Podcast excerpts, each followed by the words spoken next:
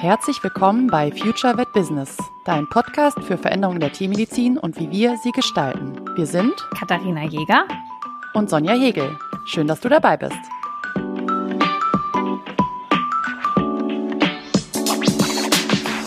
Hallo und herzlich willkommen zu dieser neuen Folge. Und heute, ihr wisst ja, dass ja für Katharina und mich die Digitalisierung eine Riesenchance ist für eben Veränderungen in unserer Branche. Und deswegen haben wir uns heute mal ein Thema vorgenommen, was das, glaube ich, im Kern sehr gut beleuchten kann. Ähm, es geht heute um das Thema digitale Tierarztpraxis als Konzept. Und wer könnte uns da besser ein bisschen was drüber erzählen als Katharina, die ja dieses Konzept lebt. Und liebe Katharina, ich gebe deswegen direkt mal an dich und lass mich mal ein bisschen erzählen, was du machst und warum das genau dein Thema ist. Genau, für alle, die noch gar nicht wissen, wie ich arbeite, ich habe eine Tierarztpraxis, die auf Ernährungsberatung spezialisiert ist. Das heißt, ich mache nichts anderes. Im Endeffekt ist es folgendermaßen. Der Patientenbesitzer schickt mir einen Fragebogen. Das gebe ich schon mal in meinen Rechner ein. Also ich arbeite mit einem Computerprogramm, kann dann die Ration so ein bisschen überprüfen, kann beurteilen, welches Trockenfutter hat der und mir einen ersten Einblick verschaffen. Und dann habe ich ein digitales Gespräch mit dem Besitzer. Früher habe ich das alles per Telefon gemacht, muss aber sagen, so sehr sehr man über Corona schimpfen möchte, hat Corona da für die Digitalisierung in der Sprechstunde wahnsinnig viel gemacht. Und zwar, wenn ich jetzt sage, ja, ich schicke Ihnen dann einen Meet-Link für einen Online-Video-Call, äh, dann zuckt niemand mehr mit der Wimper. Jeder weiß, wie es funktioniert und man kann einfach äh, das Ganze digital abhalten, was den schönen Benefit hat, dass ich einfach meinen Bildschirm teilen kann. Das heißt, der Besitzer schaut direkt auf mein Programm, sieht, was ich da mache und damit wird aus meiner Sicht auch meine Dienstleistung deutlich sichtbarer, weil einfach gesehen wird, das ist ein Teil, ein Handwerk. Ich rechne wahnsinnig viel, ich probiere Sachen aus. Das finde ich, hat einen wahnsinnigen Mehrwert gegenüber den reinen Telefongesprächen, die ich früher gemacht habe. Es gibt immer noch einzige Besitzer, die wünschen sich ein Telefongespräch. Dann mache ich auch das.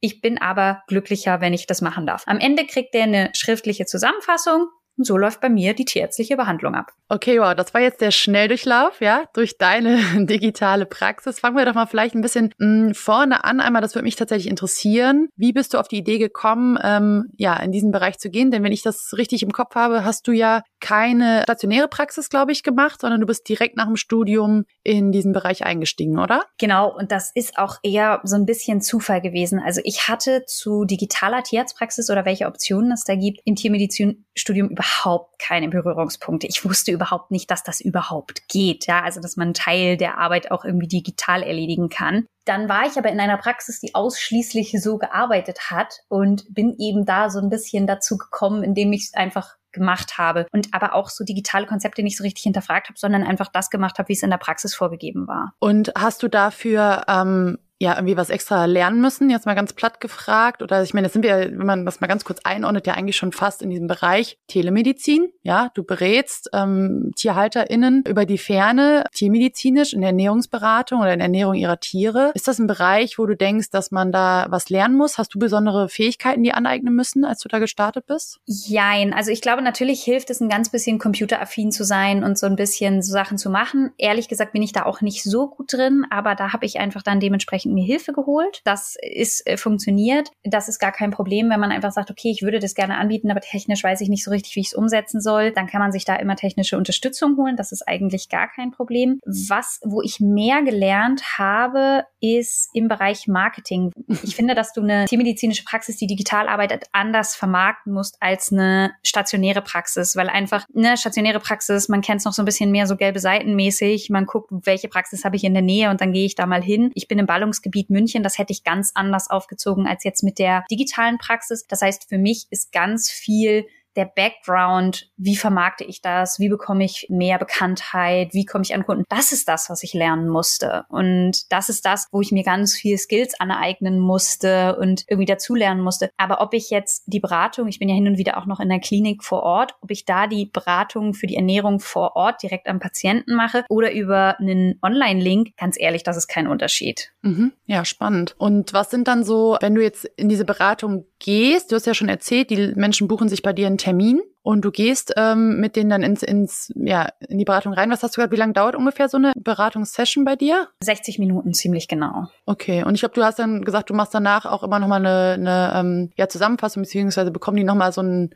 was an die Hand von dir, ne? Eine Rationsberechnung oder was ihr dann eben als, als Thema hattet, ähm, so dass du dann noch ein bisschen Nacharbeit hast äh, am Rechner, denke ich mal, und denen das digital zukommen lässt, oder? Genau, also ich muss im Nachhinein das auch noch nachfassen, einfach weil ihr müsst euch überlegen, in diesen 60 Minuten sind es für einen Endkunden wahnsinnig viel Information und da rutscht was durch, ganz klar. Und das ist einfach sinnvoll, dass der auch als kleinen Reminder so ein paar Sachen da einfach nochmal nachlesen kann. Das halte ich für wahnsinnig sinnvoll. Allererster Schritt in der Beratung ist übrigens ein Kennenlerngespräch, wo der, wo ich einfach mich eine Viertelstunde mit dem Besitzer zusammensetze. Die rechne ich auch nicht ab. Ähm, ist natürlich in der Mischkalkulation dann wieder mit drin, klar. Aber die äh, spreche ich mit den Besitzern und erkläre ihm erstmal den Ablauf. Denn nicht nur für uns als Tierärztinnen ist ja dieses Konzept der digitalen Beratung neu, sondern auch für die Besitzer. Das dürfen wir nicht vergessen, ja. Und insofern habe ich halt ein gratis Kennenlerngespräch, das bucht er, dann erkläre ich dem erstmal, wie das Ganze funktioniert. Dann habe ich eine halbe Stunde Vorbereitungszeit auf den Fall alles einzugeben in meinen Rechner, den Anamnesebogen durchzugehen. Dann spreche ich eine Stunde mit dem Besitzer und dann habe ich eine halbe Stunde bis Stunde Nachbereitungszeit, indem ich die Ration neu erstelle, indem ich das Gutachten erstelle. Das heißt, ich komme auf zwei bis drei Stunden Arbeitsaufwand pro Fall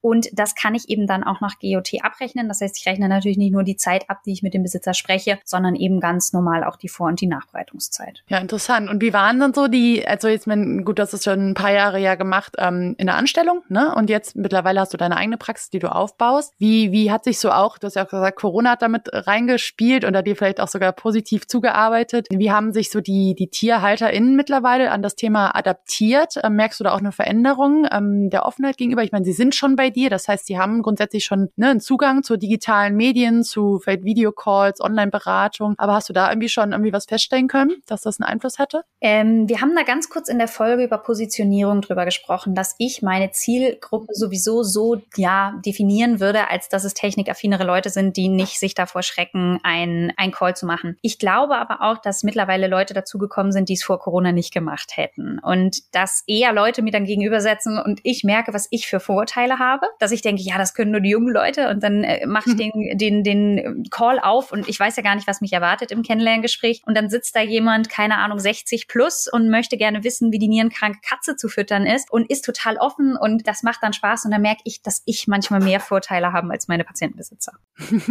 ja, spannend. Ich glaube, Vorurteile ist ein interessantes Stichwort in dem Zusammenhang, weil du bist ja jetzt auch schon ein bisschen in die Öffentlichkeit gegangen, sage ich mal, auch unter Kolleginnen. Du hast ähm, dich mit deiner Praxis auch auf Messen gezeigt und mit Kollegen gesprochen. Gibt es so ähm, ja Fragen oder Vorurteile vielleicht, die dir auch von Seiten der Kolleginnen schon begegnet sind zu dem Thema Online-Beratung, digitale Praxis? Hast du da irgendwie ein bisschen Input für uns? Ich glaube, dass ein Hauptunterschied ist, ihr müsst euch vorstellen, ich rechne jede Minute ab, die ich mit den Leuten rede. Und das ist etwas, was für viele praktizierende Kolleginnen eine riesen gedankliche Herausforderung ist, weil bei euch ihr impft und ihr erklärt parallel noch zu was zur Fütterung oder ihr erklärt noch was zur Wurmkur. Wissen wird bei euch einfach sehr schnell über die Theke gegeben, ohne dass das nach GOT abgerechnet wird, obwohl ihr die Möglichkeiten hättet. Das ist gar kein Vorwurf an dieser Stelle, sondern das hat sich einfach im Rahmen unseres Systems irgendwo so entwickelt und das hab Ne, also das, das geht uns allen ja irgendwo so. Und ich glaube, das, was die Leute eher sich nicht vorstellen können, ist, dass Leute bereit sind, für Beratungsleistung Geld zu verdienen. Und ich bin ehrlich, nicht alle Leute sind dazu bereit. Ja, es gibt wahnsinnig undankbare Menschen, wo es mich auch nervt. Aber deswegen ist es für mich der gute Zwischenweg, dieses Kennenlerngespräch zu machen, weil ich behalte mir auch vor, bei manchen Leuten zu sagen, gar kein Bock,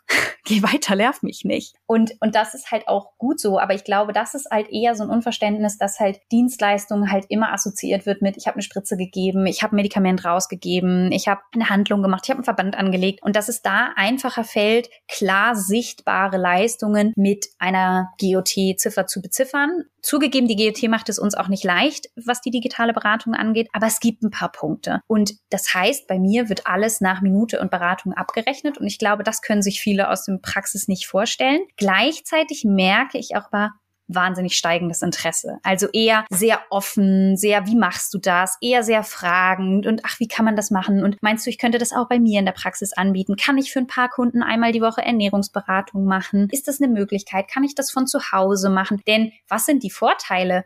Und damit komme ich jetzt, ich weiß nicht, ob ich da jetzt eine deiner Fragen vorgreife, aber ich, bin, ich bin absolut zeitlich flexibel. Und da merke ich, dass viele Kolleginnen, die mich ansprechen, diesen Wunsch auch haben, nicht ganz in diesem Zeitshamsterrad gefangen zu sein oder sich Zeit auch ein bisschen besser einteilen zu können. Oder gerade, wir sind immer zu 95 Prozent weiblich. Wie bekomme ich Kinder und Sachen unter einen Hut. Und da weiß ich zum Beispiel von einer Kollegin, die sagt, naja, Gutachten für die Ernährungsberatung, ne, das, was ich euch eben erklärt habe, das, was ich am Ende zu schreibe, kann ich auch nachts um drei machen, wenn die Kinder schlafen, weil ich da gerade einen Slot habe. Ob das so gut ist, jetzt mal dahingestellt. ja. Aber es ist machbar und dadurch seid ihr natürlich ein Teil zeitlich flexibel und das bedeutet, ihr habt einen Teil der abrechenbaren Leistung. Also wir haben zweieinhalb Stunden Arbeitszeit, habe ich gesagt, und eine Stunde könnt ihr euch dann legen, wenn es für euch passt.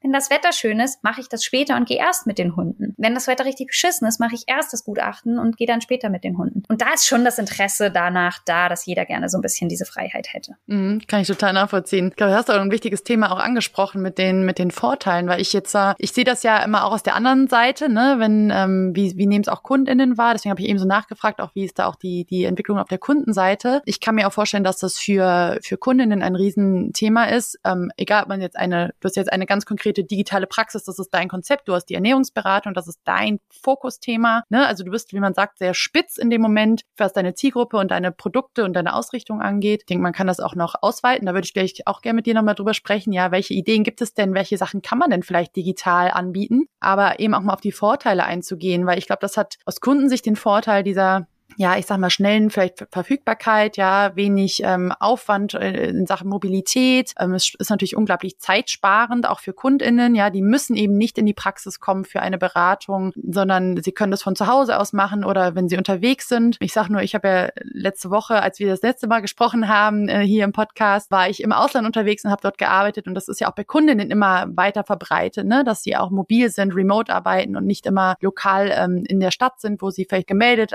oder leben leben und dann trotzdem ihre ich sag mal, Praxis des Vertrauens vielleicht gerne an der Seite hätten oder eben eine bestimmte Dienstleistung in Anspruch oder Beratung in Anspruch nehmen wollen. Das heißt, ich glaube, das ist gerade für, für Kundinnen nochmal ein super, super spannendes Thema, diese digitale Praxis auch natürlich ja im Laufe der Zeit, ne, dem Zeitgeist entsprechend ähm, ja zu nutzen und sich hier weiterzuentwickeln. Du hast es aber eben auch schon angesprochen für die, wenn man jetzt die Beratung selber macht als Tierärztin vielleicht oder als Tierarzt, ich glaube, es ist auch im, im gesamten Praxisteam total spannend, diese Themen mit reinzuflechten, oder? Wie siehst du das? Weil ich denke, das ist, man kann eben das Homeoffice anbieten für sich oder eben für die Mitarbeitenden, ne? Man entlastet vielleicht auch die Sprechstunden. Also solche, die Kundenbindung kann dadurch wachsen, weil die Beratung auch außerhalb der, ich sag, vielleicht regulären Sprechzeiten, wie auch immer, eingebaut werden kann. Wie siehst du das? Total. Und ich glaube, es wird immer die Patientenbesitzenden geben, die Gesprächsbedarf haben, die aber auch bereit sind, diesen Gesprächsbedarf zu bezahlen. Und wenn ich da jetzt zum Beispiel in der laufenden Sprechstunde Frau Meier habe, die mit ihrem Hund Maxchen da ist und ich weiß, ihr habt alle die eine Kundin vor Augen, die eure Frau Meier ist, wo ihr getaktet habt auf Viertelstunde Termine und sagt, die muss nach 15 Minuten wieder raus und es ist quasi eine Challenge, ob ihr es schafft nach 15 Minuten, dass sie wieder vor der Tür steht. Es wird das ein oder andere Mal nicht klappen. Und dann seid ihr eben eben in der Bredouille, diese Zeit nicht richtig abrechnen zu können. Und es zerschießt euch so ein ganz bisschen den ganzen Terminkalender. Und es ist völlig egal, was Frau Meier aus meiner Sicht für eine Beratungsleistung braucht. Ne? Also keine Ahnung, Frau Meier möchte nächste Woche nach Italien reisen und würde jetzt gerne wissen, welche Leishmaniose-Prophylaxe oder was auch immer sie machen kann. Dann ist es in der normalen Sprechstunde nicht leistbar. Wenn ihr aber wisst,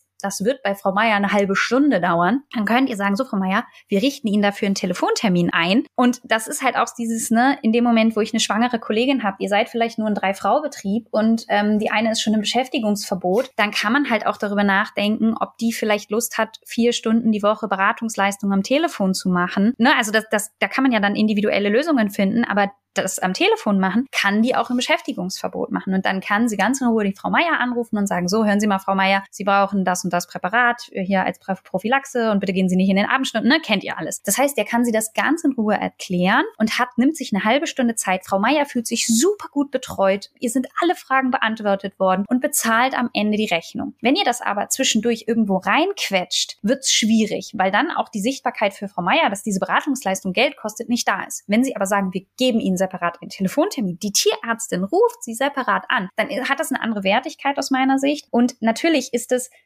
ja, Änderungen in der Tierarztpraxis. Ne? Wenn ich das jetzt mal eben so einfach sage, ich weiß, dass es nicht so einfach ist. Ne? Machen wir uns nichts vor. Aber ich kann im Endeffekt überlegen, welche Möglichkeiten kann ich digitalisieren, kann da mal eine Liste machen und überlegen, wo habe ich denn dann in der Praxis Zeitstress und wie können wir das vielleicht auslagern? Auch Kastrationsberatungen, ja, kann ich easy telefonisch machen. Habe ich letztens auch gemacht bei einer Kundin, die gesagt hat, oder bei einer Bekannten von mir, die gesagt hat, bitte rechne das ab. Aber bei mir eine Tierärztin hat nicht genug Zeit, mir zu erklären, ob eine Kastration gut ist oder nicht. Und ich fühle mich damit jetzt so unsicher und ich würde es einfach gerne beraten. Ich habe eine halbe Stunde mit der über Kastration geredet. Die hat am Ende eine Rechnung gekriegt. Das finde ich ein super Punkt. Also jetzt sind wir gerade so ein bisschen in dem Bereich, wie man dieses, äh, diese, ja, ich sag mal, Teleberatung oder sowas mit in eine lokale Praxis oder stationäre Praxis einbinden kann. Und ich sehe das ähnlich wie du, ja, dass das ein riesen also ein anderes Wertigkeitsgefühl hat, wenn wir die Beratung abrechnen wollen Ne, das ist ja der Punkt. Also ich finde, damit fängt es ja immer schon mal an. Du musst es natürlich abrechnen wollen.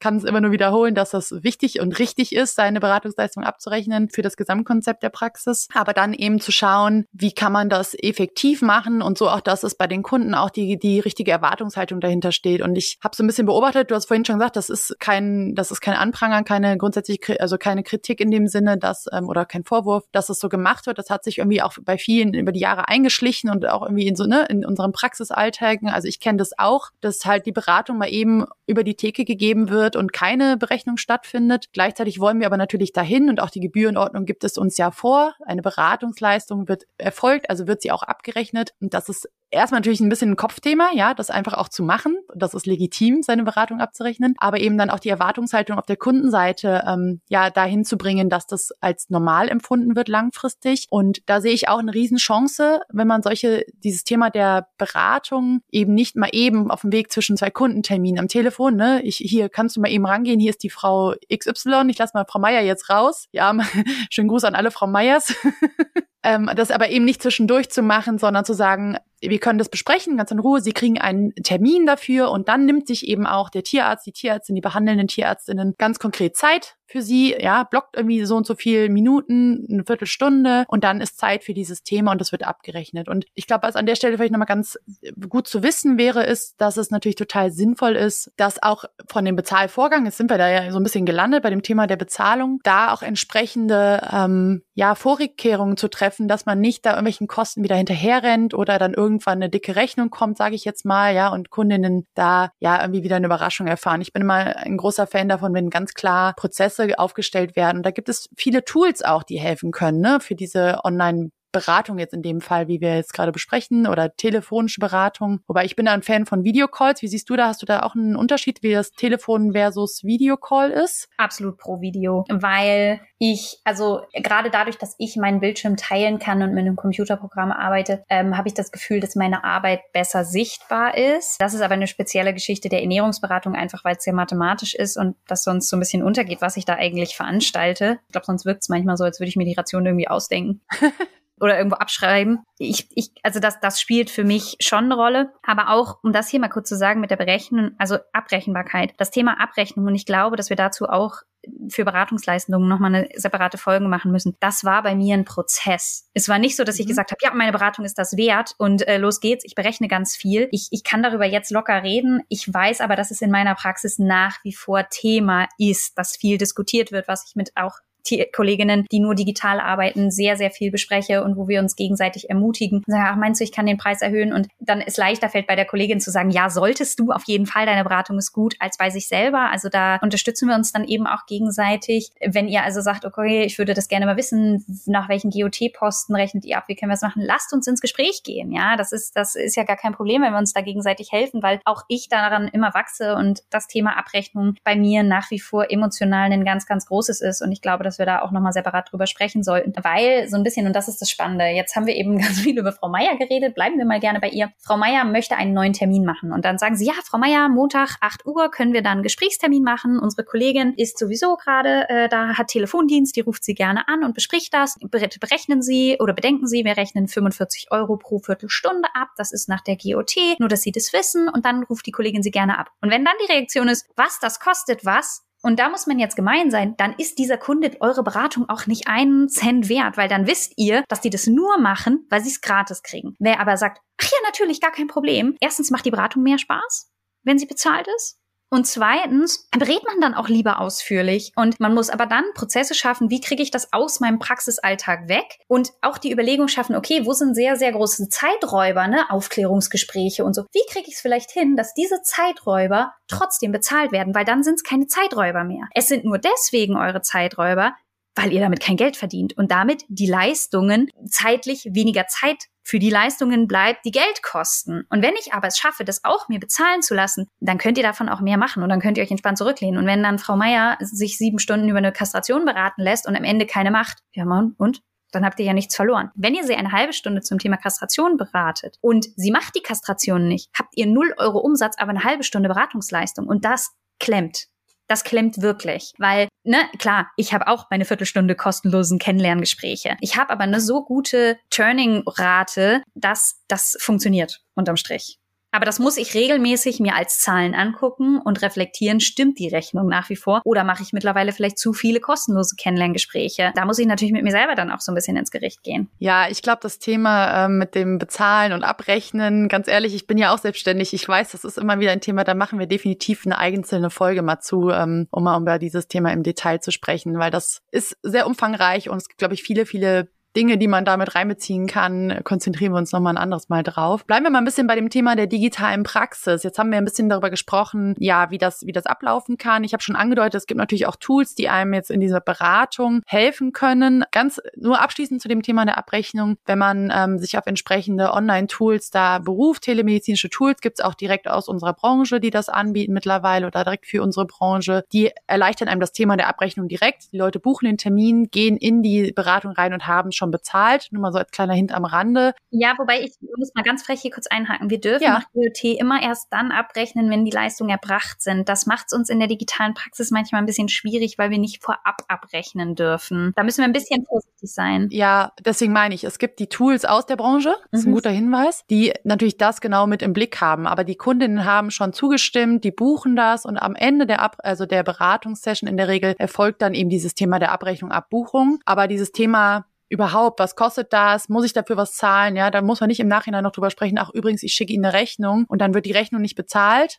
Und man rennt wieder eine Rechnung über, weiß nicht, 45 Euro hast du eben gesagt, hinterher, was ja auch wieder viel Aufwand ist und auch zu einem blöden, ich finde, man zum blöden Kundenverhältnis führt, ja, wenn man da für solche Sachen ähm, so viel Aufwand betreiben muss. Also das nur mal als Hint am Rande. Es gibt da Tools. Auf meinem Blog habe ich auch ein paar erwähnt, wer da mal ein bisschen nachschauen möchte, ähm, dass man einfach mal sich damit auseinandersetzen kann. Jetzt haben wir das Ganze so ein bisschen ähm, als Ergänzung auch schon gehabt zur stationären Praxis. Ne? Und du hast ja eine alleinig digitale Praxis. Hast du eine Idee oder hast du, vielleicht können wir mal so ein bisschen aufspannen, ähm, was könnte man denn vielleicht als digitale Praxis umsetzen? Welche Bereiche? Hast du da noch ein paar Ideen? Einfach mal jetzt ein bisschen brainstorm. Jetzt die Ernährungsberatung ist natürlich ein Thema. Genau, also ich glaube, man kann manche Sachen nicht so gut trennen. Ich glaube, dass manche auch eine Kooperation aus beidem ermöglichen. Also jetzt zum Beispiel Dermatologie. Ich habe mir den Hund angeschaut, ich habe die Dermasachen angeschaut und habe dann einfach nur ein Follow-up und jetzt geht es um die Allergiediagnostik. Und da muss ich ja erstmal die ganze Eliminationsdiät erklären. Und das ist ja was, was ich dann als Zwischenleistung auch digital machen kann. Gut, das ist jetzt natürlich auch dann Ernährungsberatung im Rahmen der Dermatologie. Dann ist es aber auch zum Beispiel andere Patienten ja, also ich weiß zum Beispiel auch von Praxen, die neurologisch betreuen, die sehr, sehr viel digital machen, wo es einfach dann darum geht, den Epileptiker mit Phenobarbital einzustellen. Und da ähm, dann macht die Haustierarztpraxis vor Ort einen Phenocheck und dann hat der Kollege vorliegen den Phenospiegel und kann dann dementsprechend weiter die Medikamentation anpassen, aber sieht den Hund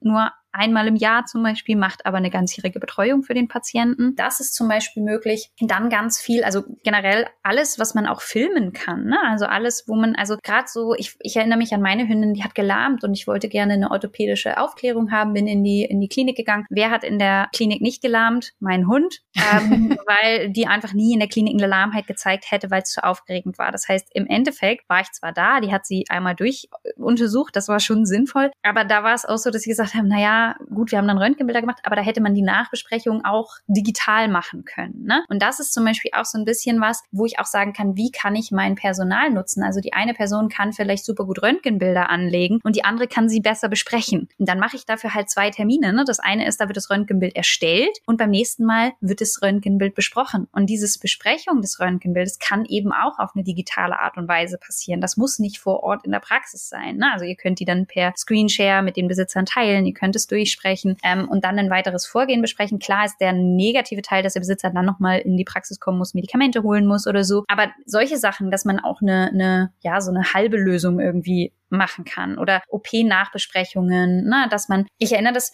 bei, bei Nala sind zwei Zähne gezogen worden in München bei der Anna Draschka. Und die war nicht mehr in der Praxis, als ich den Hund abgeholt habe. Den OP-Bericht haben wir einfach telefonisch durchgesprochen. Sie hat mir dann gesagt, was war, was sie gemacht hat. Und das war für mich völlig fein, dass ich die Person, die meinen Hund operiert hat, gar nicht gesehen habe, weil ich das einfach dann mit ihr digital nachbesprochen habe. Und sie war dann schon zu Hause bei den Kindern und konnte das halt eben kooperieren. Und das war völlig legitim, dass mir eine andere Person den Hund rausgegeben hat, als die, die mit mir den OP-Bericht besprochen hat. Also nur mal das aus, aus Kundensicht. Ähm, würden dir noch Bereiche einfallen? Klar, Ernährung Ernährung sowieso.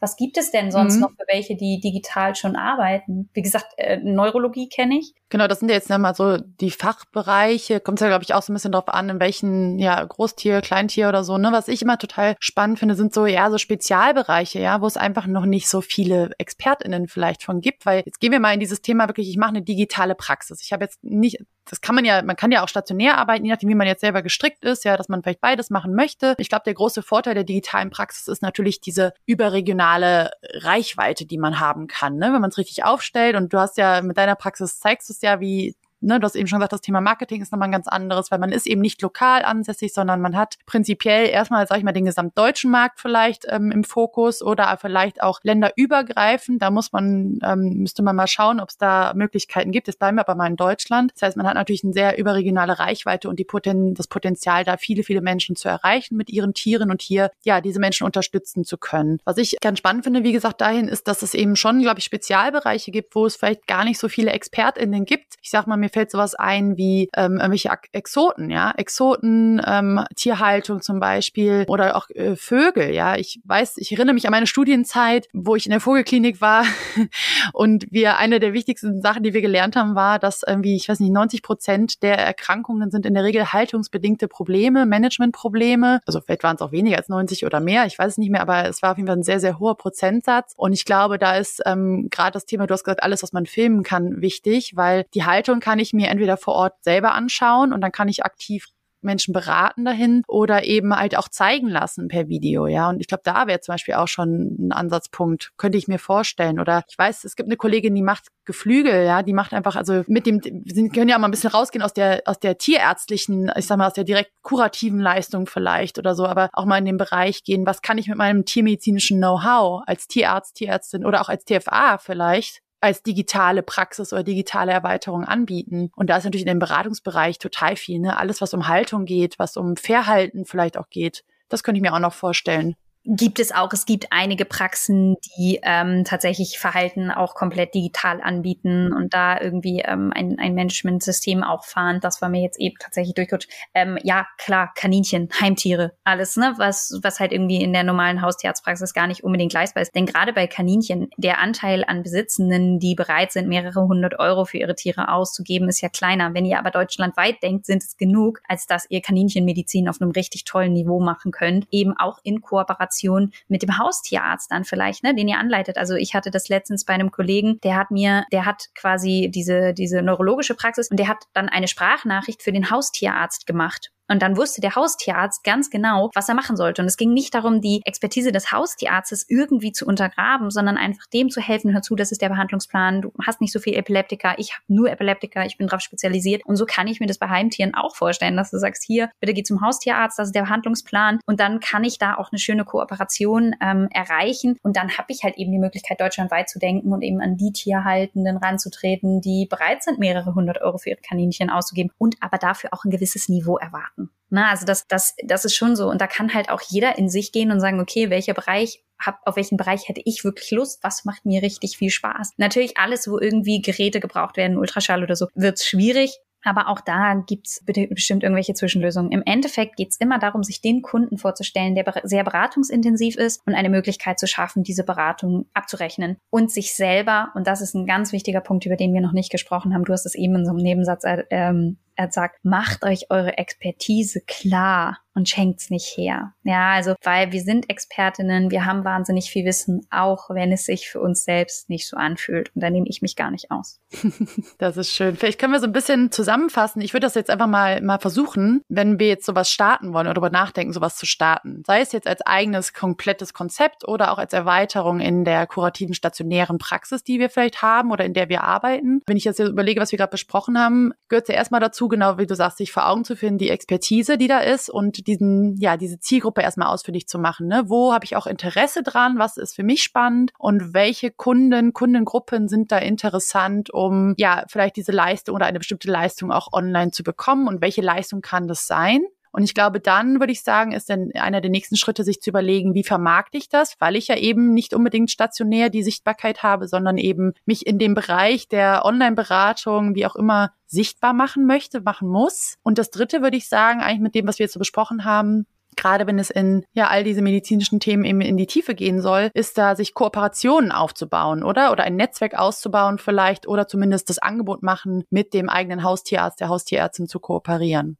oder? Total. Also erstmal ist es natürlich, wenn ihr zum Beispiel jetzt in einer großen Klinik oder großen Praxis seid, kann es sein, dass es für euer Gebiet schon genug Fälle gibt. Also wenn ich jetzt einen gewissen Patientenumsatz habe, sind da auch genug drin, die Lust haben auf eine Ernährungsberatung zum Beispiel. Ne? Das heißt, da könnte dann eine Person aus dem Team sagen, hör zu, immer wenn ihr ernährungsrelevante Sachen haben, dann überweist mir die bitte innerhalb des Teams. Dann kriegt man da natürlich schon mal viele Fälle. Wenn man jetzt in einer sehr kleinen Praxis ist, wo man einfach nicht so viele Fälle sieht, dann und ihr habt ein sehr spezielles Thema euch rausgesucht, wo ihr gerne beraten würdet, werdet ihr wahrscheinlich in Rahmen eurer Geschichte nicht genug Fälle generieren, dann gilt es natürlich, an die anderen Praxen irgendwie ranzutreten oder mit Kolleginnen in Kontakt zu kommen und zu sagen, hier, ihr könnt mir die überweisen. Und da ist zum Beispiel Instagram eine gute Sache, weil da die Tierärzte, die sehr digital arbeiten, sich sehr, sehr gut vernetzen und man sich digital so ein bisschen kennenlernt und dann auch auf Kongressen verabreden kann und dann mein Gesicht dazu bekommt. Das macht wahnsinnig viel Spaß. Und dass man dann vielleicht auch sich einmal überlegt, was für Printmaterialien brauche ich für Kollegen. Ich habe zum Beispiel zwei DIN A4 Seiten, die ich den Kollegen geben kann, in denen ich ihnen ziemlich klar mache, Leute, ich nehme euch nichts weg. Ja, also ich glaube, das ist immer noch mal so eine Angst, sondern ich arbeite mit euch gemeinsam und wenn ich mit einem Fall fertig bin, kriegen die halt diese Gutachten, die ich euch beschrieben habe, natürlich auch ins Postfach. Ja, weil ich will, dass die Kollegen wissen, was ich gemacht habe, weil nur so ziehen wir alle an einem Strang. Genau, mir würde noch einfallen, das haben wir jetzt noch gar nicht angesprochen, dass natürlich die Gründung einer digitalen Praxis in der Regel mit weniger Kapital und weniger Risiko Geld verbunden ist. Ne? Also meine laufenden Kosten. Ich habe halt ein Büro in meiner Wohnung. Das muss natürlich auch bezahlt werden, gar keine Frage, so mitten in München. Aber ähm, nichtsdestotrotz ist es was anderes, als wenn ich Praxisräume bezahlen müsste. Ich habe in meinem Fall eine Mitarbeiterin, die, die Geld kostet. Lieben Grüße, sie schneidet diesen Podcast. ähm, na, also auch das ist natürlich ein Posten, aber das ist halt was anderes, als wenn ich halt ein Röntgengerät investieren muss. Das ist was anderes, als wenn ich halt, na, also das, das heißt im Endeffekt ist der Witz an digital, ich brauche einen Computer und los ein Telefon vielleicht noch. Ja, super spannend. Ja, ich glaube, jetzt haben wir doch einiges mal zu dem Konzept auf den Tisch gebracht. Das ist sicherlich noch äh, erweiterungsfähig und vielleicht gibt es noch ganz, ganz viele andere Ideen da draußen. Vielleicht, ähm, wenn das für dich passt, würde ich sagen, du erzählst uns vielleicht ganz am Ende jetzt nochmal, auf welche Art und Weise du auch aktiv Praxen bei dem Thema unterstützt mit deiner Ernährungsberatung, wenn du Lust hast. Genau, also ich glaube, ein Großteil ist, dass viele Leute das Thema Ernährung so ein bisschen, ja, viele haben sehr viel Halbwissen und sind sich aber auch dann teilweise gar nicht sicher, was richtig ist. Das heißt, sie haben die Möglichkeit, wenn man quasi mit einer Tierarztpraxis, die auf Ernährung spezialisiert ist, sich selber auch Expertise mit reinzuholen. Und ich glaube, dass dieser Konkurrenzgedanke ganz falsch ist, sondern dass es immer eine Erweiterung ist. Und was ich so schön finde, ist, wenn ihr Fragen zum Thema Ernährung habt, dann kontaktiert mich doch bitte. Lasst uns doch einfach über das Thema Ernährung sprechen. Denn ganz ehrlich, unterm Strich habe ich auch was davon. Wenn ihr nämlich merkt, wie ich euch helfen kann, dann klickt es und ihr wisst, wie ich auch euren Patienten helfen kann. Und dann schickt ihr mir eure Patienten und dann schicke ich euch die wieder zurück und ihr kriegt ein Gutachten. Und ich glaube, dass ganz, ganz viel am Ende der Patientenbesitzer davon profitiert, wenn wir alle zusammenarbeiten. Auch das Tier, aber in erster Linie der Besitzer, weil er mit ganz viel Spezialwissen und Expertise versorgt wird, sofern er sich das wünscht, können wir ihm das alles geben. Prima. Dann lassen wir das, glaube ich, für heute so stehen, würde ich sagen. Und äh, wir freuen uns über Input und Fragen zum Thema. Meldet euch bei Katharina, wenn es ganz konkret um die Tierernährung geht. Oder bei uns äh, über Instagram gerne ähm, bei Fragen und Ideen zum Podcast. Und dann würde ich sagen, bis zum nächsten Mal. Bis dahin.